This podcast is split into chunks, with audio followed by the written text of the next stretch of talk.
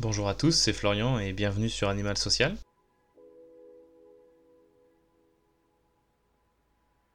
Dans l'épisode précédent, Paquito Bernard nous a présenté des pistes pour nous aider à amener nos proches vers des comportements moins carbonés.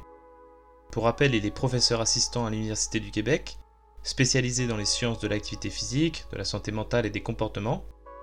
Cet épisode est la suite de notre entretien où nous parlerons de la santé à l'âge de l'Anthropocène mais aussi de l'influence ou pas des scientifiques sur les pouvoirs publics, de la place des enjeux climatiques dans les médias et parmi les différents domaines de la science. Bonne écoute Maintenant, je voudrais qu'on parle un petit peu de la santé mentale à l'âge de l'Anthropocène. Euh, je, vais, refaire un constat scientifique euh, un peu rapide. Le, dérèglement climatique euh, nous réserve des impacts physiques catastrophiques. Plus d'inondations, plus de canicules, acidification des océans, montée des eaux des océans, euh, augmentation de la fréquence euh, et euh, de l'amplitude des événements extrêmes, et ce qui peut avoir comme, conséquence des conflits armés, des famines, des maladies infectieuses et des déplacements de population. moi, ce qui m'inquiète, c'est que quand on voit aujourd'hui que les services d'hôpitaux sont déjà surchargés avec un, Covid, qui, est évidemment une pandémie qui est très grave, mais qui paraît quand même peu par rapport à ce qui risque de nous attendre. Et quand, on sait aussi qu'on on, on, va dans un monde en contraction énergétique et que les hôpitaux sont eux-mêmes très consommateurs, qu'est-ce qu'on peut attendre de notre santé physique dans, dans 30 ans? Bah, euh, si, je peux euh, refaire un lien avec euh, ta première question de où me vient l'attrait, puis le, lien avec le changement climatique et puis mes travaux, après avoir vraiment commencé à lire le, rapport du GIEC en 2014, Servigne, etc., plein, plein d'interviews, les confs de Jean Covici, j'ai essayé de faire moi le lien avec ce que je maîtrisais le mieux, c'est-à-dire les questions de santé. Et donc, je me suis tourné vers euh, les rapports, par exemple, du, Lancet, du New England, donc dans des très grandes euh, revues scientifiques, où depuis euh, plus de 30 ans, régulièrement, il y a des articles, des commentaires, des prises d'opposition sur l'enjeu du changement climatique comme étant le premier déterminant de l'état de santé actuel et futur. Et puis, plus on avance dans le temps, plus les rapports du Lancet sont fréquents et alarmistes.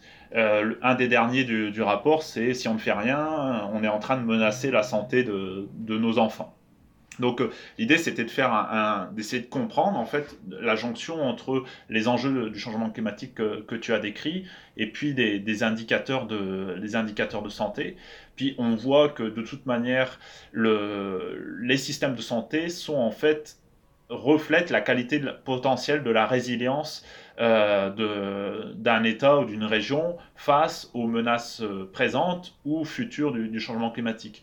Et face à ça, il y a une égalité euh, très importante parce que même si on peut décrier le système de santé en France, on est encore sur un système de santé d'un pays avec des, hauts revenus, mais on sait que les pays qui sont actuellement déjà frappés par les conséquences du changement climatique et qui vont l'être de manière dramatique dans la, prochaine décennie, je pense par exemple aux pays euh, en Asie du Sud-Est, euh, dans le delta du Mekong, euh, au Bangladesh, etc., le niveau du système de santé est peu développé et donc l'effet tampon du potentiel effet de, du système de santé face à la montée des eaux, etc., il va être quasiment absent. Donc les conséquences en termes de santé pour ces populations-là sont actuellement montantes et vont être dramatiques parce que le système de santé est presque inexistant.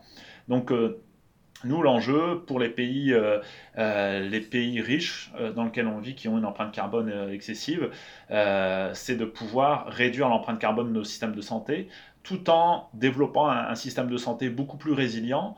Euh, il y a des super travaux d'une autrice euh, euh, canadienne là-dessus qui s'appelle Ziwert, qui, qui, parle, de l'ontologie, qui, explique les, questions ontologiques que pose le changement climatique sur la santé, sur par exemple le fait de pouvoir reproduire des médicaments localement on imagine euh, que les chaînes d'approvisionnement sont coupées, comme euh, avec un exemple très bête, on a vu le, bateau coincé la dernière fois, ou euh, le fait qu'un pays qui exporte beaucoup de médicaments arrête d'en exporter. Bah, on se retrouve le bec dans l'eau parce qu'on n'a plus d'usines qui sont capables de, pouvoir produire localement des médicaments. Il y a les questions, les enjeux aussi des, droits sur les médicaments, c'est un enjeu actuellement sur les vaccins.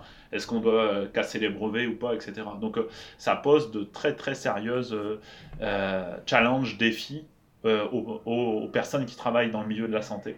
Hmm.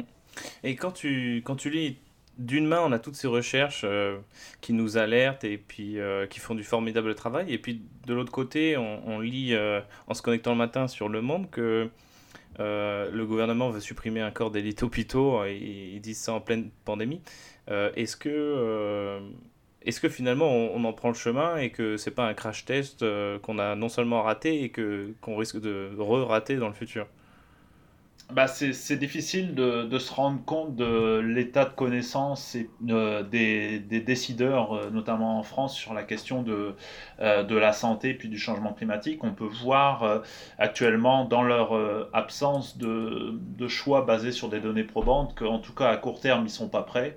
Donc j'ai de forts doutes sur euh, leur état de préparation pour euh, aider le système de santé, construire ou reconstruire un système de santé euh, public efficace face par exemple aux pics de chaleur, aux inondations, à certaines maladies qui étaient avant exotiques qui vont au fur et à mesure du temps apparaître dans le sud de la France, à certains parasites qui vont arriver, qui sont arrivés ou qui vont arriver en France. La question de, la migration, elle est pour l'instant euh, malgré euh, l'écho qu'elle reçoit dans les médias, elle est faible euh, au prorata des projections, de certaines projections, notamment de la, Banque mondiale, je pense, sur les projections qui vont être faites de, migration climatique intra-pays, intracontinentale et intercontinentale. Donc notre système de santé, il va être de plus en plus sollicité. Puis L'enjeu, c'est qu'on doit construire un système de santé résilient face au changement climatique qui, en même temps, réduit son empreinte carbone. Et euh, du point de vue du Canada, est-ce que tu penses qu'ils ont mieux géré la crise et que c'est un pays qui est plus résilient? Hmm. Alors c'est une, super question. J'ai l'impression que le, les professionnels de la santé euh, les décideurs en santé, on va dire les professionnels, moins les décideurs, mais les professionnels de la santé sont plus aux prises avec les questions de, changement climatique, on va dire de côte à côte, c'est-à-dire de, de, l'Est jusqu'à la, à la, côte, à la côte pacifique. Après, les systèmes de santé euh, sont très différents d'une province à une autre. Hein. C'est une, une, responsabilité des provinces, c'est pas une responsabilité nécessairement fédérale. Euh, donc, à mon avis, il doit y avoir, il y a des très grosses variations euh, entre, entre les provinces sur le niveau de préparation euh, des systèmes de santé face au changement climatique. Mais ici au Québec, en tout cas, euh, il y a vraiment une prise de conscience parmi les soignants et puis aussi les chercheurs dans le milieu de la santé qui est vraiment de manière qui est, qui est croissante, qui n'est pas exceptionnelle, mais qui est croissante sur les questions de, du futur impact du changement climatique sur la santé des Québécois. Et est-ce qu'il y a déjà des mesures qui sont en chemin? Alors, il y a quelques mesures sur euh, la prévention, par exemple, des pics de chaleur. Hein. C'est quelque chose qui a fait des dégâts euh, comme un peu, un peu partout, euh, à Montréal notamment. il y a eu quelques, je ne connais plus les chiffres de tête, mais il y a eu, à mon avis, quelques dizaines de, de, décès liés, identifiés clairement à, à, des pics de chaleur l'été, où ici l'été est, très chaud et humide. Et puis, il y a aussi, ils ont par exemple identifié les facteurs qui les facteurs de risque qui expliquaient le, le, fait de, de, décéder. Puis le facteur principal, c'est le, les inégalités sociales de santé. Il faut savoir que sur l'île de Montréal, qui fait à peu près 60 km de, long, hein, euh, plus on va à l'est et plus les inégalités de santé sont importantes. Il y a 7 ans euh, d'espérance de vie en moins entre l'ouest de l'île et l'est de l'île. Et les personnes à faible revenu, les personnes sans domicile et puis les personnes avec un trouble de santé mentale sont les personnes les plus à risque d'avoir des séquelles très importantes des pics de chaleur ou d'avoir des de mourir tout simplement de, des pics de chaleur. Donc, euh, par exemple, la ville de Montréal essaye de faire des efforts sur la réduction de ce qu'on appelle des îlots de chaleur, euh, mmh. avec euh, une modification des infrastructures et puis aussi plus d'informations des personnes. Mais encore une fois, tu as beau dire à des personnes de s'équiper en termes de, de, gestion de la chaleur l'été, mais si, si tu n'as pas d'argent ou si ça te coûte trop cher au niveau énergétique, tu vas pas le faire. Donc, mmh. il y a quelques, quelques stratégies comme ça. Il y a aussi quelques stratégies pour euh, euh, prévenir et puis s'adapter aux, inondations qui montent en termes de fréquence, notamment à l'ouest de l'île et au sud-ouest de l'île de Montréal, où d'année en année, il y, a de, plus en plus d'inondations. Puis ça, ça a des conséquences sur la santé physique et mentale de, des, Montréalais, puis des habitants qui vivent à l'ouest de l'île de Montréal. Il y a un réseau de santé qui s'est construit récemment pour, pour travailler là-dessus. Hmm. Peut-être qu'au Canada, vous avez plus conscience du, changement climatique par rapport à la latitude où vous êtes. C'est juste que ça se voit plus. Alors, je ne connais pas d'études qui comparent euh, le niveau de, perception du danger ou du changement climatique entre la France et le, Canada. Mais par contre, euh, si ma mémoire est bonne, euh, il y a un collègue de l'Université de Montréal qui fait des études comparatives entre les États-Unis et le Canada, donc qui compare les, par exemple les provinces entre elles versus l'ensemble des États-Unis. Et on sait que globalement, même euh, les Albertains, donc qui sont pour caricaturer un petit peu les Texans, du, les Texans du, Canada, parce que c'est eux qui produisent le, pétrole, même, euh, même les Albertains ont un niveau supérieur d'éveil face au changement climatique. Euh, en comparaison par exemple à la Californie, qui est un des États les plus alertes, on va dire, aux États-Unis mm. par rapport au changement climatique. Donc oui, mm. les Canadiens sont plus au courant, mais sont plus au courant d'une vision euh, oui, le, changement climatique est présent, mais la vision alarmiste telle que je la perçois en France et la, la, vision de l'urgence climatique, à mon avis, est moins présente, mais j'ai pas de données là-dessus, c'est plus une perception. Mais euh, en tout cas, ils sont plus au courant, plus volontaires face au changement climatique en comparaison euh, aux Américains et même en comparaison aux Californiens. Hmm.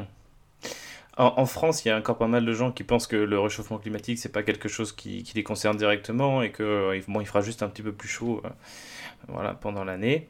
Euh, j'ai lu un article sur le Canada, il y, a, il y avait même euh, l'article titré euh, Les gagnants du changement climatique. Et dedans, il y avait le Canada parce que les, les sols qui sont aujourd'hui PRG et lissolés seront dans le futur peut-être des terres arables. Est-ce qu'il y en a même qui se disent qu'on est mieux au Canada qu'on le serait dans un autre pays, par exemple? Euh, bah, déjà, pour faire une première remarque sur, euh, sur cet article-là, euh, le journaliste il aurait dû s'intéresser aux, Premières Nations, hein, qui représentent à peu près 5% de, des Canadiens. Les personnes, les Premières Nations, donc les autochtones qui vivent dans les provinces, du, dans le nord des provinces canadiennes ou dans le Nunavut, tout sur la côte ouest et est, en fait, eux, ils vivent actuellement des effets déjà dramatiques du changement climatique. Hein. Il y a des villages où ils sont obligés de laisser d'abandonner des maisons parce que euh, la mer est montée très rapidement ces cinq dernières années. Pourquoi? Parce que plus vous êtes dans des latitudes nord, plus les effets, puis l'augmentation de, la, chaleur est, importante. Donc, euh, euh, si on oublie les autochtones, peut-être que le Canada, euh, peut-être que le Canada va avoir potentiellement des effets positifs du, changement climatique si on s'intéresse uniquement à la question des terres arables. Mais il ne faut pas oublier que les autochtones sont aussi des Canadiens, puis que c'est les, personnes les plus à risque actuellement pour le changement climatique. J'ai ici beaucoup de difficultés à percevoir des potentiels effets euh, positifs du changement climatique si on a une vision un peu plus globale euh, du changement climatique parce que globalement les Canadiens vivent sur une bande de 200 km au nord de la frontière euh, entre les États-Unis et le Canada. Puis il y a zéro infrastructure quasiment qui va vers le nord. Il y en a bien sûr, mais, mais c'est relativement faible. Donc c'est pas parce que ça fond qu'on va pouvoir les cultiver. Pour les cultiver, il faut y accéder il faut de l'énergie pour ça. Euh, donc ça me paraît une vision très très simplificatrice des potentiels bénéfices. Bien sûr, en population générale, on peut entendre parfois dans des, interviews dans la rue que ah, les hivers seront plus doux. Euh, c'est pas nécessairement vrai en fonction de où on va se situer euh, au, Canada. Hein. C'est un, des pays les plus grands du monde, hein, le, Canada, donc c'est très compliqué de faire des conclusions pour un pays avec des variations géographiques très importantes. On sait par exemple que dans les provinces euh, centrales, il y a une augmentation de la fréquence des cyclones qu'il n'y avait pas avant, un peu comme on peut voir dans les provinces centrales américaines, beaucoup plus au sud. Donc je serais beaucoup plus euh, circonspect sur les potentiels effets bénéfiques de, euh, sur, sur le, du changement climatique sur la Canada. Puis c'est pas parce que tu vas avoir plus de blé euh, que tu vas être mieux, tu vas être en meilleure santé, par exemple, parce que les effets sur la santé, ils, sont, ils, vont, être, ils vont être les mêmes pour tous. C'est sûr qu'on va être, ça va être moins pire pour les Canadiens par rapport au fait d'être au Zimbabwe, au Bénin ou au Bangladesh, c'est sûr. Mais euh, de là à dire qu'on va en tirer des, effets euh, bénéfiques, je suis beaucoup plus, euh, beaucoup plus circonspect sur cette question. Hmm. Donc on parle souvent des, inégalités, des impacts du, dérèglement climatique. on parle par rapport à où on se situe sur la planète, on parle par rapport à ses revenus, évidemment. Si on peut, si on peut avoir une, maison autre part, etc., ça, ça peut servir. on parle moins de l'inégalité physique. et là, on le voit avec le Covid, ça touche pas à tout le monde de, la même manière. par rapport aux, conséquences du dérèglement climatique, qui seront les premières victimes d'un point de vue physique? Euh, les personnes qui, vont être, qui sont déjà euh, victimes, c'est, euh, ça va être les personnes qui ont les plus faibles revenus, ça va être les personnes aussi, ça c'est une, géniale étude de Paris dans Nature Climate Change, les personnes qui vivent dans les sociétés les plus inégalitaires. ça fait écho aux travaux de, Wilkinson, un, épidémiologiste américain, un duo d'épidémiologistes anglais, pardon, qui avait montré déjà par le passé que plus on vit dans une société où le niveau d'inégalité est important, plus la, qualité de la santé et, plein d'indicateurs de, santé sont détériorés. Et on peut penser que ça va être un petit peu le même, euh, dans son dernier euh, livre, il, le laisse penser, que ça va être un peu le même, euh, le même patron. Donc les personnes aux plus faibles revenus et les, plus, les personnes aux plus faibles revenus qui vivent dans les, les pays les plus inégalitaires vont être les plus, euh, les plus affectés. Euh, si on prend un, exemple concret, il y a une étude euh, qui s'intéresse, qui a étudié la, baie de, baie de San Diego en Californie et qui, qui a identifié l'impact des alertes et des pics de pollution sur les comportements liés au transport. Et on se rend compte que dans cette baie-là, où il y a en même temps des gens très riches et en même temps des gens très pauvres, euh, dans cette baie-là, quand il y avait un pic, une alerte liée à, la pollution, bien sûr, les personnes qui prenaient euh, les transports en commun ou euh, qui se déplaçaient à vélo ou à pied quotidiennement bah, ont tendance à prendre leur voiture pour, avoir une, pour être moins exposées. Mais les personnes qui n'ont pas le choix parce qu'ils n'ont pas de voiture et qui n'ont pas accès au transport en commun, bah, eux, ils continuent d'utiliser leur, euh, euh, leur vélo ou la marche pour aller au travail. Et donc, ils sont surexposés euh, au risque de pic de pollution ou au pic de chaleur, par exemple. Donc, on voit qu'encore une fois, j'ai tendance à croire que c'est les personnes à plus faible revenu qui vivent dans les sociétés inégalitaires qui, vont être, qui sont les plus à risque. Parce que dans les sociétés les moins inégalitaires, on a la sécurité sociale, c'est ça, par exemple? C'est ça, il va y avoir des, effets tampons avec euh, des, coûts de, santé, par exemple, qui vont être euh, pris en charge par, euh, la, population, qui vont être en fait répartis. donc on sait par exemple que plus une société va être égalitaire, plus le, taux de, de, grossesse chez les adolescentes va être faible, par exemple, dans le, dans le livre de Wilkinson qui s'appelle en français L'égalité c'est mieux, je pense qui parle beaucoup de ça. Il parle de, du nombre de personnes dépendantes à des substances, euh, de la qualité de vie des personnes âgées, etc., etc. Après, on peut se demander si la sécurité sociale, elle, est soutenable euh, à moyen terme, mais euh, ça, c'est une toute autre question. Il y, a une, Exactement. il y a une scientifique qui vient de sortir un, un papier sur ça, la, la, sécurité sociale dans un monde en décroissance. Donc, ce sera, j'espère, le, le, sujet d'un prochain podcast je, voudrais juste revenir rapidement sur la, sur la santé physique avant de passer à la santé euh, mentale. Est-ce que toi, tu t'attends à une chute de la moyenne d'âge? Et si, au cours du siècle? Et si oui, est-ce que ce sera plutôt euh, euh, du côté des naissances, des, une, une, mortalité infantile élevée, ou plutôt du côté des, des personnes âgées?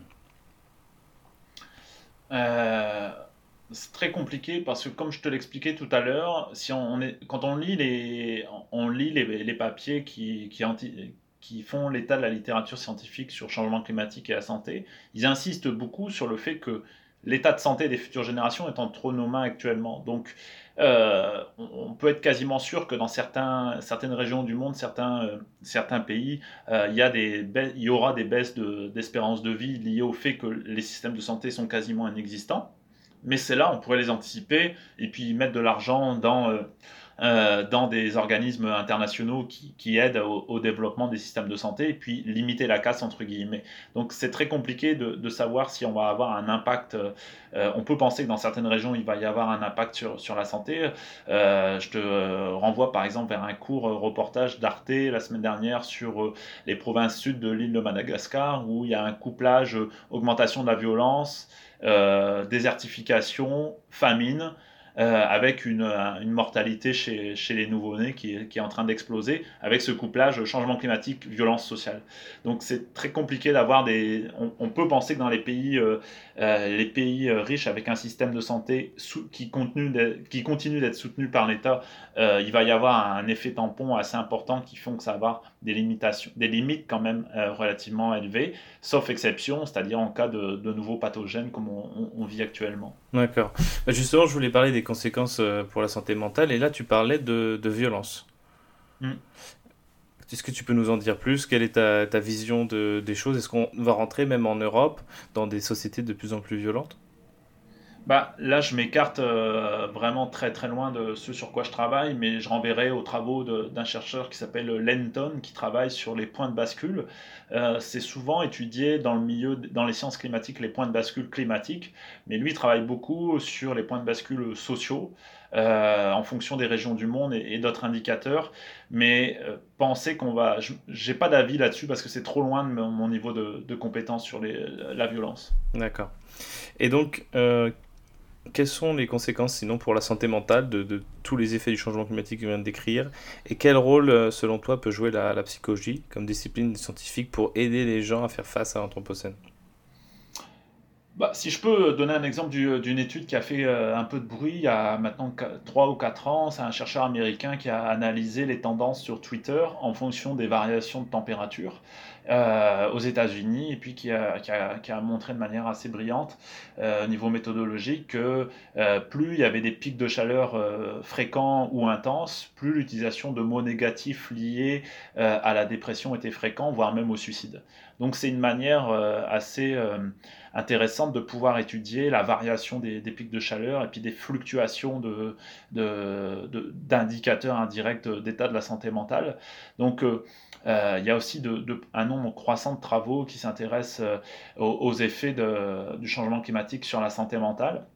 On sait que les personnes qui, sont déjà, qui ont déjà un, diagnostic de santé mentale, troubles psychotiques, troubles dépressifs ou, ou anxieux, troubles syndrome post-traumatique, sont déjà des, personnes qui sont beaucoup plus à risque euh, d'être exposées et d'être, d'avoir soit de ne pas trouver les ressources ou de ne pas avoir les ressources personnelles face à des expressions de changement climatique, les pics de chaleur, les inondations, la pollution de l'air, les catastrophes naturelles. Et puis ensuite, euh, donc c'est des personnes qui sont euh, très très très à risque d'avoir des conséquences importantes.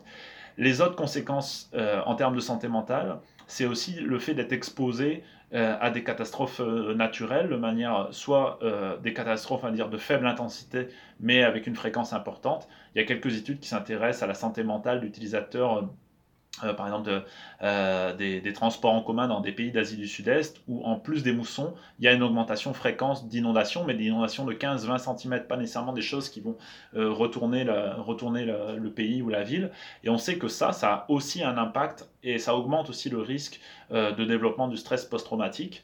et il va y avoir aussi une présence de stress post-traumatique chez des gens qui vont être exposés à des, des catastrophes naturelles très intenses, comme euh, un typhon ou euh, un feu de forêt. Hein. Il y a des études ici au Canada qui qui, qui s'intéressent aux personnes qui ont été exposées au, feu d'il y a deux ou trois ans de, Fort, euh, Fort McMaster en, Alberta.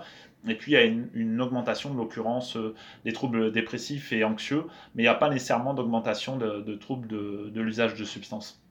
Donc ça, c'est des exemples un petit peu concrets de euh, c'est déjà des gens à risque, et ceux qui n'ont pas de problème de santé mentale, si plus ils vont être exposés à des expressions ou des caractéristiques euh, importantes du changement climatique, plus ça va menacer leur santé mentale. Hmm. Dans l'étude que tu citais tout à l'heure, euh, sur les, pics de chaleur et leur relation avec les, des, mots de, du, du, champ lexical de la dépression sur Twitter, je crois que c'était pour plus 1 degré. Oui, il me semble, oui si on, si on suit euh, le business as usual, en France, sur les terres, il fera, euh, ça dépend d'où on est, mais en moyenne, plus 6 degrés. Ouais. Euh, si on passe de plus 1 degré et qu'il y a des gens qui sont déjà un petit peu fragiles mentalement, ça les rend dépressifs, à plus 6 degrés, on peut se dire que tout le monde sera dépressif. euh, Ouais, mais on, est, on est face à presque un changement autologique de qu'est-ce que va être la dépression, c'est-à-dire que les facteurs qui font qu'on va, c'est-à-dire la manière dont on va caractériser la dépression dans un monde à plus 3 degrés ou encore plus, euh, ça a quasiment plus de sens. Je pense parce que l'état de, l'état de détresse, de, de, restriction énergétique, il va être tellement important que ça va être très compliqué. Ça, ça n'aura aucun sens de faire une comparaison avec, euh, avec ce qu'on a maintenant. Mm. Et puis on peut penser aussi qu'il ne faut pas oublier euh, ce que euh, comment il s'appelle Philippe Bewick s'appelle le, décalage du point de référence. Donc le fait qu'on s'habitue petit à petit à des changements qu'on oublie de génération en génération. Donc peut-être aussi qu'on peut espérer qu'il va y avoir une micro-adaptation euh, physique ou mentale à ces augmentations de chaleur euh, si elles sont pas trop rapides et donc une manière de, vivre avec qui font que ça, ça pourrait avoir moins de conséquences sur la, santé mentale des personnes. Mais c'est c'est pas basé sur des données probantes, ce, mm. c'est plutôt une interprétation que je te donne. Mm. Donc la santé mentale à l'âge de l'Anthropocène, c'est, c'est pas aussi euh, documenté que ton autre spécialité qui est le, rapport entre santé mentale et activité physique, où là où tu dis qu'il y a des méta-analyses de méta-analyses, euh, là c'est un champ euh, un peu plus nouveau forcément. est-ce que par exemple en étudiant l'effet du changement climatique sur les personnes qui sont d'ores et déjà touchées dans des, dans des zones chaudes, est-ce qu'on peut par extrapolation, se dire que ça pourrait être similaire euh, dans les zones plus tempérées dans quelques années ben, actuellement, par exemple, je supervise un, étudiant où on fait une revue littérature systématique sur euh, euh, santé mentale et changement climatique aux Philippines. Donc les Philippines, c'est une sorte d'archipel, c'est une archipel d'îles avec des grosses variations de, de culture entre les îles. Et actuellement, par exemple, euh, les agriculteurs qui vivent sur les côtes qui sont en train de se faire saliniser, euh, ils vivent de la détresse mentale. Leurs femmes euh, en vivent aussi, la détresse, psychologique. dans les, papiers qu'on est en train de lire, ils, le rapportent lors d'entretiens qualitatifs, par exemple. Donc, on peut penser que euh, ce qu'on voit actuellement dans les pays euh, qui sont affectés par le changement climatique et leur impact sur la santé mentale de la population, euh, elle est dramatique et qu'elle devrait l'être aussi dans les pays plus riches comme la France, mais moindre parce que pour l'instant on a encore un système de santé qui, peut faire partiellement au moins un effet tampon, c'est-à-dire aider, accompagner les gens, les soutenir. Hmm. tu t'es aussi penché pas mal sur la question des migrants. Oui, dans, dans, le, donc dans le, tu parles du, du, commentaire sur euh, la psychologie de la santé à l'âge de l'Anthropocène. Mhm. Oui, on a essayé de, de, réfléchir sur cette question de comment la psychologie de la santé pouvait, euh, devait prendre ses responsabilités pour essayer de, de pouvoir euh, utiliser tout ce qu'on connaît déjà comme, comme résultat euh, sur l'étude de la santé euh, euh, physique et mentale des, migrants ou des réfugiés pour pouvoir aider les pays à développer et à préparer en fait des interventions qui vont être adaptées culturellement par exemple. Hmm. Parce que ça va, c'est, ça risque de bouleverser les sociétés occidentales au cours du siècle. Au cours du siècle occidental, oui, et ça va bouleverser les, des sociétés non occidentales avec des... Actuellement, c'est sûr, hein, le, papier que je cite, je pense, c'est 140 millions de, de, réfugiés climatiques intra-pays. Donc, des grosses variations, c'est des gens qui, auront, qui ont la même citoyenneté, hmm. mais qui vont devoir... Il y a des, totalement des régions qui vont être abandonnées. Donc, il va y avoir des régions abandonnées souvent des, régions qui sont utilisées euh, pour, euh, comme un peu des, greniers alimentaires pour le, pays, qui vont, s'ils sont en bordure de mer, qui vont être abandonnés. Donc, il va y avoir une accentuation de, la pression sur euh, les ressources alimentaires et les ressources énergétiques. Ouais. Hmm. donc, quelles seraient tes recommandations pour les États si tu pouvais parler aux politiques? On a parlé évidemment du système de santé, donc c'est au lieu de, là, de, l'abandonner, c'est vraiment de, le renforcer. Oui. Est-ce qu'il y a d'autres choses? Je pense, et puis euh, ça, c'est pas une idée originale, c'est une idée que, que j'essaye de, de, cultiver après les, des lectures, par exemple, du, du rapport dédié à cela euh, dans le Shift. C'est tout de suite, là, ce qu'on pourrait faire, c'est euh, former dans n'importe quelle discipline, peu importe la discipline, n'importe quel niveau, que ce soit à l'université, au lycée, dans les formations professionnelles, euh, former les étudiants sur quels vont être les impacts du changement climatique, qu'est-ce que c'est le changement climatique, quels vont être les impacts dans leur discipline ou dans leur futur emploi. Que tu travailles dans le milieu de la santé, dans le milieu de la construction, dans l'architecture, dans l'alimentation, dans n'importe quoi, je pense qu'il n'y a aucun, aucune discipline, aucun, aucune, aucun espace de vie qui ne va pas être impacté par la question du changement climatique. Donc c'est au moins informer et préparer les personnes qu'on forme actuellement et qui demain vont se prendre en pleine tête euh, les excès du changement climatique, c'est-à-dire les conséquences de, nos émissions actuelles. Hein. On le sait, il y a à peu près un écart de génération entre les émissions et leurs conséquences négatives. C'est-à-dire que nous, on vit actuellement les conséquences négatives des émissions de nos parents. Et les personnes que moi j'ai, euh, qui vont entrer à l'université d'ici 5-10 ans, eh ben, ils vont vivre, les, ils seront sur le marché du travail euh, en vivant les conséquences de mes émissions à moi. Donc, euh, s'il y a une chose qui coûte pas cher et qui est applicable tout de suite, c'est intégrer la, la, question du changement climatique dans toutes les formations. Et en parlant de ça, est-ce que parmi tes élèves, euh, tu enseignes depuis quelques années déjà, est-ce que tu sens une prise de conscience? Ici, la prise de conscience, euh, c'est assez, euh, assez compliqué. Il y a eu euh, la manifestation quand Thunberg est venu à Montréal, et puis là, c'était très très impressionnant à voir, 500 000 étudiants, 500 000 jeunes principalement dans tout Montréal. donc on, pouvait penser qu'il y a une grande prise de, je pense qu'il y a une grande prise de, une clairvoyance parmi la, génération plus jeune. Moi, j'enseigne dans un département des sciences de l'activité physique, hein, l'équivalent des STAPS en France. Mmh. Donc les étudiants sont informés, euh, comme monsieur et madame tout le monde, des questions de changement climatique. Mais par contre, la jonction entre euh, le changement climatique, le sport et l'activité physique, elle n'est pas naturelle. Euh, je travaille là-dessus. On vient de publier une revue de littérature sur les liens entre sport et activité physique et changement climatique. Euh, et puis, c'était mes collègues, quand je leur parle, ils ne comprennent pas initialement. Ils disent Mais c'est quoi le lien? Puis, c'est un peu un réflexe qu'ont aussi les étudiants. J'ai pu, pour la première fois cette année, enseigner 10 heures sur la question à des étudiants de maîtrise sur la question des liens entre changement climatique, santé et activité physique. Euh, ça a été pour eux, euh, j'y suis allé pourtant avec des pincettes, mais ça a été une claque assez importante de, euh, pouvoir avoir un prof qui leur parle des questions du changement climatique avec une approche scientifique et une approche surtout santé, quelles sont les conséquences, qu'est-ce qu'on sait déjà. les étudiants n'étaient pas au, fait de, on va dire, n'avaient pas un niveau de connaissance de l'urgence climatique. Ils sont au courant que c'est un enjeu, mais un enjeu parmi d'autres. C'est pas, c'est pas quelque chose qui va driver vraiment leur, choix, euh, leur choix individuel, par exemple. C'est pas l'urgence au-dessus de la pile, quoi. Non, non exactement. Euh, j'ai entendu qu'au Canada, la recherche était plutôt bien supportée par l'État. Alors, j'émettrais beaucoup plus de nuances parce que, bien sûr, les conditions pour faire de la recherche, quand euh, je, je, compare mes conditions pour faire de la recherche aux conditions pour faire de la recherche à, mes collègues et amis français, sont, sont très très différentes. Euh, par contre, l'argent ne tombe pas du ciel pour faire la recherche non plus.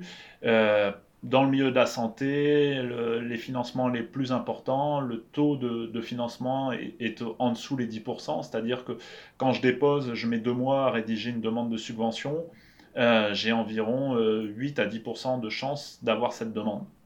Mmh. Donc c'est très faible.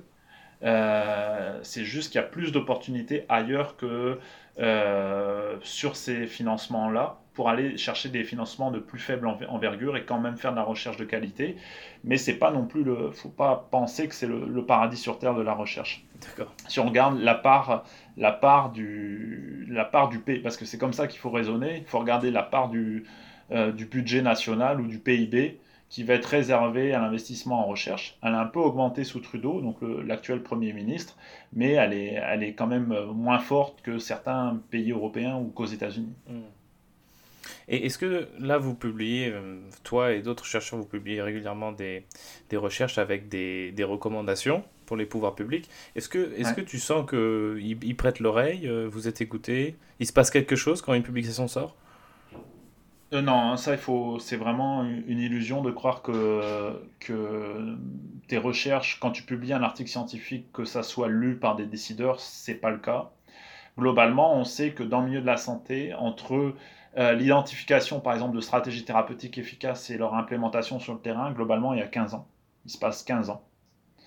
Donc, il y a ici notamment beaucoup de stratégies qu'on appelle de transfert de connaissances, des financements qui sont un peu aiguillés là-dessus pour essayer d'accélérer euh, les résultats vers des changements, euh, plus concrets au niveau de la, santé de la population mais ça reste très très compliqué. Euh, j'essaye par exemple de publier des articles dans la presse généraliste ou d'intéresser des, journalistes euh, à certains articles que je fais pour en faire parler dans la population. Mais euh, si on, reste à une échelle relativement locale, par exemple, la mairie de Montréal n'est pas au courant du tout de ce sur quoi je travaille. Or, il y a plein d'applications dans ce sur quoi je travaille qui pourraient être appliquées à l'échelle de, Montréal ou à l'échelle de quartier. Mais je ne peux pas me permettre j'ai pas le temps, puis je sais pas qui solliciter à la mairie de Montréal pour faire connaître mes travaux. Puis encore une fois, c'est pas parce que il y a quelqu'un qui va entendre parler de mes travaux qui vont prendre la décision de, qui vont prendre la décision de, de changer. Je peux te donner un exemple très concret. J'ai des collègues euh, urbanistes euh, qui euh, font des travaux et qui démontrent depuis de nombreuses années que plus tu augmentes dans le centre-ville, plus tu augmentes le, le nombre de, de, rues piétonnes, plus globalement le chiffre d'affaires des, des, commerçants locaux augmente. Mmh. Et pourtant, euh, il y a eu énormément de, manifestations contre la piétonisation de certaines rues dues au Covid l'été dernier, parce que tout le monde, tous les commerçants disaient ah, les gens vont plus pouvoir se garer face au magasin et on va faire des pertes de chiffre d'affaires. Pourtant, il y a les données probantes la mairie est au courant, ils travaillent euh, avec ces urbanistes depuis longtemps et pourtant ils ont du mal, ils, mettent un petit peu en place ces recommandations-là, mais c'est toujours, euh, ils essayent toujours de, ménager la chèvre le chou, alors, hmm. alors que à l'échelle de leur mandat aussi. C'est ça, à l'échelle de leur mandat et qu'en plus c'est pas des choses très très contraignantes. Je veux dire, euh, faire 10 rues à Montréal pendant deux mois piétonne, c'est pas non plus interdire l'accès au centre-ville des, des, gros 4x4 par exemple. Mm. C'est ça qui est terrible, c'est que le temps en politique est tellement court que, que c'est sûr qu'au début ça va faire des, des, ça va faire des, des, gens grognons parce que le changement en général ça perturbe toujours un peu les gens, mais les bénéfices ils viendraient très rapidement. Au bout de peut-être deux ans, trois ans, ils remarqueraient que c'était c'est mieux ainsi. Mais euh, il y aura peut-être déjà une élection qui sera passée entre temps. Quoi. Oui, et puis euh, faut pas se le cacher, hein, la, le niveau de connaissance euh, des décideurs publics sur les enjeux du changement climatique tel que je le perçois au moins au Québec est relativement faible. D'accord. Est-ce que c'est pas plus rapide d'influencer euh, l'opinion publique qui puisse en retour influencer les politiques? Oui, c'est tu, as, totalement raison. Ça peut être, ça peut être euh, une des solutions. Il y a deux freins à ça que je perçois ici au Québec. Déjà, la question du changement climatique, elle est traitée de manière sporadique dans les journaux. Hein, la semaine dernière, pour te donner un exemple, il y a un article de presse qui soulignait que, le fait que les, émissions de, CO2, d'équivalent CO2 canadiennes continuent, d'augmenter. Bah, cet article-là, pour le trouver sur le site internet ou dans le journal, en papier, tu peux tourner quelques pages. Hein. C'est pas la une. Hein. Hmm. Donc, euh, euh, c'est ça. Les journalistes aussi, il y a beaucoup d'efforts à faire pour les journalistes parce que c'est très compliqué pour eux. Il n'y a pas nécessairement de journalistes qui sont. Euh, les journalistes spécialisés en environnement, euh, sont généralement très bien au fait, mais d'autres journalistes qui vont traiter, j'ai des, expériences actuellement de, de journalistes avec qui j'échange sur la question du changement climatique et du sport ou de l'activité physique. Donc c'est des journalistes entre guillemets sportifs qui, avec qui j'échange sur la question du changement climatique. Bah, c'est très très compliqué de leur faire comprendre parce que l'empreinte carbone, ils savent pas ce que c'est, de leur faire comprendre les enjeux. Et puis après, entre ce qu'ils en ont compris, ce qu'ils en ont reporté, euh, dans l'article et l'exposition que l'article a, il y a vraiment un, écart euh, très très important. C'est-à-dire que euh, faire émerger des connaissances scientifiques versus le, dernier, un article sur, qui raconte le dernier match des Canadiens en hockey sur glace, c'est sûr que ce, cet article-là va faire peut-être 10 000 ou 15 000 fois plus de clics qu'un article qui va nous dire qu'il faut qu'on se prépare sur le changement climatique. Hmm. Oui, puis c'est aussi leur, euh, leur gagne-pain, le sport. Donc, euh. Et puis, oui, et puis dans les mêmes journaux, tu vas avoir un article qui nous dit qu'il faut euh, que le gouvernement actuel du Québec a refusé de mettre une limitation sur la, la publicité sur les VUS. Et en même temps, l'article d'après, les SUV, ouais, pardon, les SUV. Et l'article d'après, c'est un article d'un journaliste du même journal qui compare euh, les nouveaux SUV 2021 euh, au Québec disponibles au, Québec. Quoi. Donc euh, mm. c'est une vision totalement en silo en plus. Mm. Est-ce que tu as d'autres choses dont tu voulais parler avant de passer un peu aux, questions de conclusion sur, l'Anthropocène ou, ou autre? Non, bah écoute, enfin. Là, j'insiste vraiment sur le, le fait que c'est assez, moi comme universitaire et chercheur, je trouve que la communauté universitaire sur la question du changement climatique, elle est, comment dire ça, au mieux endormie. Et puis elle n'est pas assez forte, elle n'est pas assez vindicative pour faire émerger ces questions-là dans leur, dans leur champ disciplinaire respectif.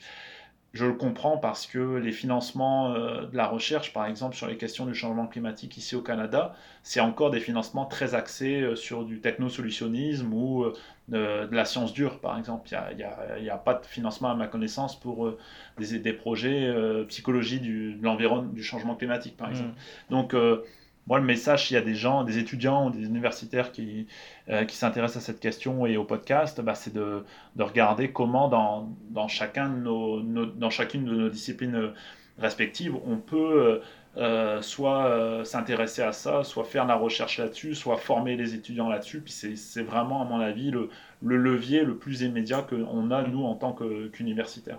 et en plus, c'est euh, très intéressant parce que du fait, on vient, on vient d'en parler, c'est assez il euh, y, a tout à faire quasiment. Et puis, euh, et puis c'est très, très, très euh, intéressant et c'est incontournable en même temps. C'est incontournable et c'est la pire source de syndrome de l'imposteur pour un chercheur. Parce que quand tu essayes d'aborder un nouveau sujet, là, tu, déjà quand tu maîtrises ton sujet, tu es toujours en doute sur, sur ton travail, sur ce que tu connais, ce que tu ne connais pas. Et en plus, quand tu essayes d'amener la question du changement climatique là-dessus, il faut que tu puisses euh, te former, comprendre, euh, faire des erreurs, etc. Donc euh, c'est un mm. gros défi pour les chercheurs, mais, mais je les y invite en tout cas. Puis les étudiants surtout. C'est les étudiants, je pense, qui vont vraiment amener un changement de, de culture à l'université sur ces questions-là.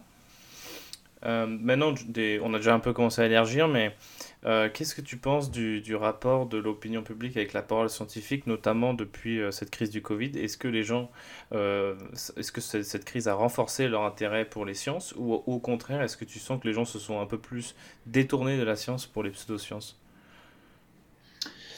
Alors ça c'est une, question vraiment géniale. je pense que je vais être optimiste et puis je pense vraiment que ça a accentué euh, l'intérêt des gens à se rendre compte que les chercheurs ou les pseudo-chercheurs ou médecins, pseudo-médecins pouvaient ne pas être d'accord puis qu'il y avait des débats. Et que c'est très, c'est beaucoup plus facile de, de se dire spécialiste et d'affirmer des choses que de pouvoir faire des débats sur des questions complexes comme on peut les vivre actuellement avec euh, les enjeux de l'épidémiologie et puis euh, le fait que si on suit, on écoute uniquement des épidémiologies sans prendre en compte euh, la psychologie sociale ou la sociologie ou l'ethnologie, on, va au casse-tête, au casse-pipe, pardon. Donc je pense qu'au départ, il y a peut-être eu un pic vers des pseudosciences ou des, des gens qui, qui racontaient un, un, peu tout et n'importe quoi. Puis il y a un réveil, un, un wake-up call parmi les journalistes, parmi la population générale pour se dire, ah, il y a différents avis et puis, euh, à moi d'être un peu plus vigilant sur, euh, sur euh, qui parle, au moins qui parle. Ça, c'est vraiment important. Après, il faut voir à, long terme quelles, conséquences ça va avoir, surtout pour les journalistes qui nourrissent hein, le débat public et, construisent l'opinion publique. Donc, est-ce que eux vont pouvoir, vont avoir la prétention de vouloir changer leur manière de faire le journalisme? C'est vraiment ça l'enjeu. Hmm. Moi, je suis un peu pessimiste parce que euh, avec euh, les journalistes en ligne où le clic est le clic est tout, le clic est c'est le revenu des, des, des journaux gratuits. Mhm. Euh, j'ai je suis tombé sur un article de West France qui est quand même un, un, journal réputé sérieux et la, le titre de l'article c'était 56 personnes en EHPAD contrôlées positives après avoir reçu une dose du vaccin.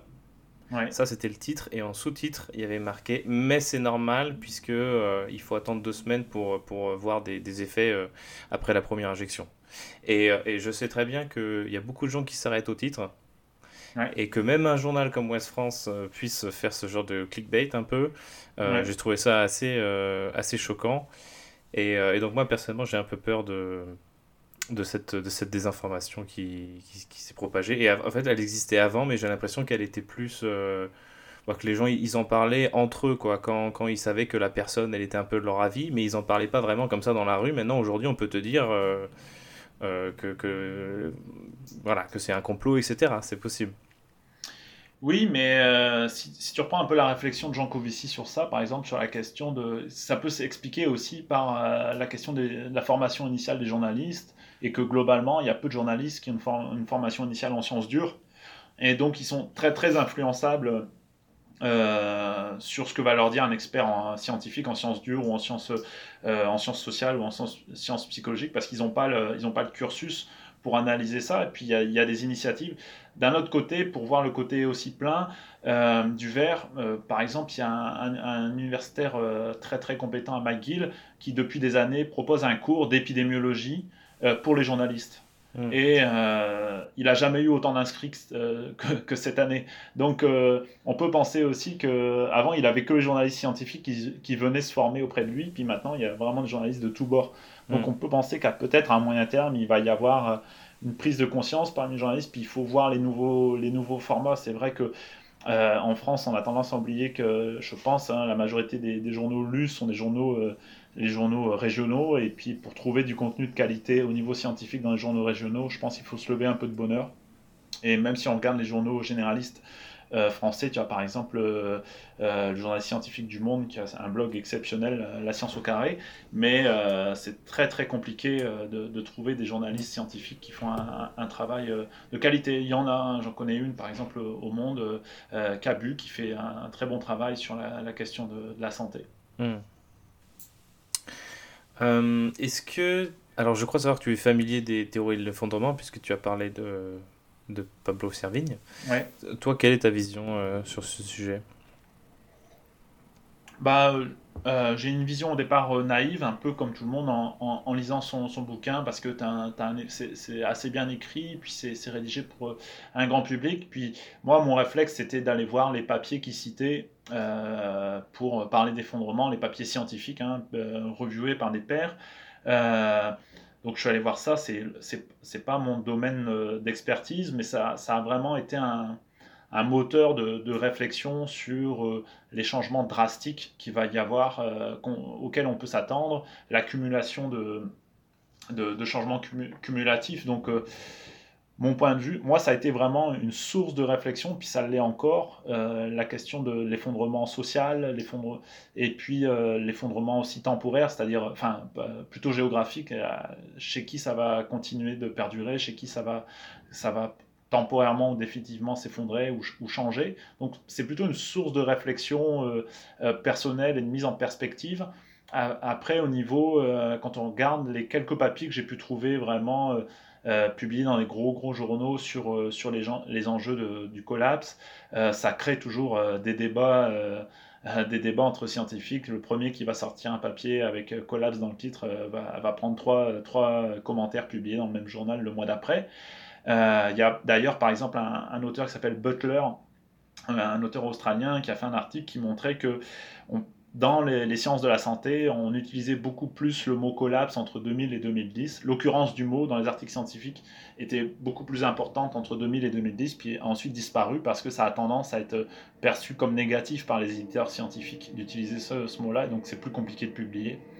Donc euh, c'est très compliqué de savoir quel est le niveau d'évidence là-dessus. Je, suis toujours très attentif euh, aux, interviews, aux écrits de, personnes qui, qui vont parler d'effondrement. Euh, mais il faut faire attention. J'essaie de toujours avoir un, avis critique, développer un avis critique sur sont, quelle est la part de probable et la part d'interprétation. C'est pour ça que j'essaie d'être euh, vigilant quand, quand, je te parle en disant ça, ça, je connais les données, puis ça, c'est plutôt une interprétation. Mais je pense que c'est pour certaines personnes, et je m'inclus dedans, c'est une, bonne entrée pour réfléchir aux, questions sociétales et puis aux questions de liées au, changement climatique. Et du coup, en, parlant de, thèmes qui font débat, euh, tout à l'heure tu citais une étude qui disait que euh, le changement climatique euh, pourrait amener plus de violence. Et Pablo Servigne, ici, des études qui disent que ça va amener plus de l'entraide, parce que quand on est dans, dans, la panique, on n'a pas envie d'agresser son voisin, plus de se rapprocher de lui. ouais, le livre sur l'entraide de Servigne, pour moi, c'est c'est pas l'ouvrage le, plus intéressant. J'ai trouvé ça un peu long à lire et puis euh, j'ai trouvé qu'il extrapolait beaucoup de choses de, psychologie expérimentale euh, à un contexte de vie plus réaliste. À mon avis, c'est n'est pas le livre le plus poussé au niveau, de, au niveau du, on va dire, de la vulgarisation scientifique de ce qu'on connaît dans la littérature. Je comprends, c'est intéressant comme message, par contre, pour la population générale, mm. euh, que la solidarité, c'est vraiment plus la règle que par défaut que, que, la, que la, la concurrence euh, entre les personnes. Euh, mais je connais pas assez la littérature pour savoir à quel point c'est solide, mais en tout cas, la lecture de son ouvrage m'a un peu déçu. D'accord, sur ce point. Ouais, sur ce point-là, ouais. Mm. Je trouvais qu'il y avait beaucoup d'extrapolation. Euh, c'est comme par exemple, euh, tu vas avoir euh, Servigne, mais tu vas avoir l'équivalent Bendel aussi de l'écologie radicale, qui utilise les stades du deuil pour expliquer comment on, interprète, on interprète la réaction des gens naturels face à l'annonce d'un collapse potentiel. Il faut savoir que les, les, étapes du deuil en psychologie, ça a été très très critiqué, puis il n'y a pas de données probantes qui montrent que ça existe réellement. Donc c'est intéressant pour aider les gens à, à, interpréter comment ils se sentent face à ces écrits-là, puis à ces annonces-là, mais en fait, c'est pas basé sur des données probantes. D'accord, c'est intéressant que tu dis ça parce que c'est énormément repris. C'est énormément repris, mais c'est oui, mais c'est énormément critiqué au niveau psycho. C'est pas un modèle qui a été validé. D'accord. Et en ce qui concerne l'entraide, peut-être que Pablo Servine, c'est un peu un récit qui veut insuffler de nouveaux récits, peut-être. Ouais, c'est pour ça que je trouve que c'est intéressant pour la population générale, puis c'est un, très bon communicant. J'aime beaucoup euh, euh, écouter ses interviews ou ses conférences, euh, mais c'est juste un support de réflexion pour moi. C'est plus un essai, quoi. J'ai lu dans un, slide, je crois que c'était dans une présentation que tu as fait, tu mets la citation Un pessimiste est un optimiste bien informé. Mm-hmm. Du coup, ma question c'est est-ce que, tu, est -ce que tu es plutôt pessimiste? Euh, je suis, ouais, on va dire à, tendance, je vais plutôt avoir tendance à être 70-30 euh, ou 60-40, allez, on va dire 60-40% de, de pessimisme versus l'optimisme, qui, ce qui va varier en fonction de, des discussions que je peux avoir avec les gens, en fonction de ce que je vais pouvoir lire dans, dans la presse. Mais euh, je pense que pour l'instant, on est de toute manière, quand on prend tous les indicateurs, on est sur des scénarios business as usual. Donc euh, j'aimerais bien ouvrir une bonne bouteille de vin quand euh, pour la première fois, on va voir une réelle euh, diminution des gaz à effet de serre deux années de suite, même si c'est 3%, je prends. Hmm. Mais pour l'instant, les, les, chiffres, euh, les chiffres me font, me font mentir, même, même avec le Covid. Hmm. Et qu'est-ce qui nourrit ces 40% du coup? Ce qui va nourrir ces 40%, c'est la, la, possibilité qu'on connaît les solutions, qu'on est capable de, de réagir vite, qu'il y a aussi des choses symboliques, je pense, qui peuvent, euh, des catastrophes naturelles ou euh, euh, des prises de position, ce, que, ce que fait Greta Thunberg, pardon, des prises de position, de, même si elles sont mollassonnes de, personnalités connues, peuvent faire amener des, des, changements, des petits changements cumulatifs chez des personnes qui, bout à bout, peuvent entraîner des changements plus importants. Ce qui est sûr, c'est que je pense qu'on a fait une croix dessus sur les 2 degrés, voire les 3 degrés, puis qu'on on sera capable de, pouvoir changer des choses de manière assez euh, profonde si on n'est pas dans un monde à, ressources trop contraintes au moment où on va réagir euh, mmh. euh, à, grande échelle. Quoi. Donc, euh, et puis, euh, il y a aussi les gens qui, t'entourent, hein, comme monsieur, madame, tout le monde. Euh, je suis dans un, contexte où je pense, par exemple, à chaque fois que je vois ma, jeune nièce, à, comment, à quel âge elle va avoir en 2080. et puis, je me rappelle de tous les schémas de scénario RCP 8.5 sur plein d'indicateurs de santé en 2080. Puis je me dis, ah, avoir tel âge en, en 2080, c'est mal barré. Quoi. Donc, c'est aussi une source de de motivation de, faire face. Puis il y a aussi la jeune génération hein, qui est beaucoup plus alerte que nous euh, sur ces questions-là. Hmm. Finalement, tous les parents d'aujourd'hui, ça devrait être les premiers, euh, les premiers écolos. Qu'est-ce que tu as, est-ce que as un conseil à donner aux, jeunes parents ou ceux qui désirent l'être? Non, en vrai, j'ai pas de conseils à, donner à ces personnes-là parce que je veux pas, je veux pas passer pour un, donneur de leçons. Simplement, le, pas pour donner des leçons, euh, mais je veux dire pour euh, euh, psychologiement, pour ceux qui, qui ont, qui ont l'anxiété, c'est viscéral la survie de leurs enfants. Qu'est-ce que tu, qu'est-ce que peut-être pour les apaiser ou pour leur donner confiance ou, ou pas du tout? Bah, pour les apaiser, c'est tous les efforts que tu vas faire aujourd'hui pour réduire ton empreinte carbone ou pour voter en, faveur de, de réglementation ou de partis politiques qui vont avoir, euh, qui ont une réelle envie de, réduire l'empreinte carbone de leur pays, va être positif pour la santé de ton enfant. Donc si tu le fais pas, tu es en train de détériorer et de mettre en péril la santé de ton enfant quand il sera adulte. Et euh, dernière question, tu as, des recommandations de livres, de podcasts, de vidéos sur les sujets qu'on a évoqués? Euh, oui, euh, oui, oui. bien sûr, des, sites ou des podcasts ou des, vidéastes classiques comme Le Réveilleur, comme Bon Pote, Écologie rationnelle aussi, j'aime beaucoup. Dans le milieu anglophone, il y a How to Save a Planet, il y a euh, un podcast que je, recommande euh, aussi qui s'appelle euh, Ecopolitics Podcast, qui est un podcast fait par des Canadiens pour des étudiants en, sciences politiques qui abordent uniquement des questions de changement climatique, qui est très bien pour des naïfs comme moi. il y a un podcast anglophone aussi qui s'appelle Climate Crisis, australien, qui est plutôt une approche psychologie clinique et changement climatique. Et puis, euh, tiens, je vais faire de la pub pour mon université. Il y a la radio de mon université qui, a lancé un, podcast qui s'appelle Eco Dystopia, euh, qui est vraiment très très intéressant, euh, qui a plutôt une approche science humaine de la question du changement climatique qui est intéressante, sismique bien sûr, la planète bleue, des, choses classiques. En termes de bouquins, il y a, si vous vous intéressez à la question du changement climatique et de la santé, le meilleur livre en français que je connaisse sur cette question-là. Il, est, euh, il a été écrit par des Québécois qui en ont fait même un MOOC, euh, donc un, cours gratuit accessible en ligne sur la plateforme francophone qui s'appelle euh, Fun, FUN. C'est un MOOC qui est très très bien fait sur changement climatique et santé, si vous voulez vous former là-dessus. Puis ils en ont fait un livre qui, doit s'appeler, qui est au Presse universitaire de Laval. J'ai oublié le titre, mais si vous tapez Presse universitaire de Laval et changement climatique et santé, c'est un livre très très très bien fait. Euh, ça, c'est plus l'aspect scientifique. Et puis, euh, l'aspect, euh, pour sortir un petit peu de l'aspect scientifique, je peux te conseiller Station Eleven, qui est un, roman dystopique sur les questions, une vision assez positive d'un mode, d'un monde, on va dire, post-effondrement. Je sais pas si tu connais ce livre, non. je le recommande, je le recommande beaucoup. Super. Et je voulais juste rajouter une petite couche sur écologie rationnelle qui n'a pas les, les vues qu'il mérite, je pense. Exactement. Merci beaucoup, Paquito. Merci à toi.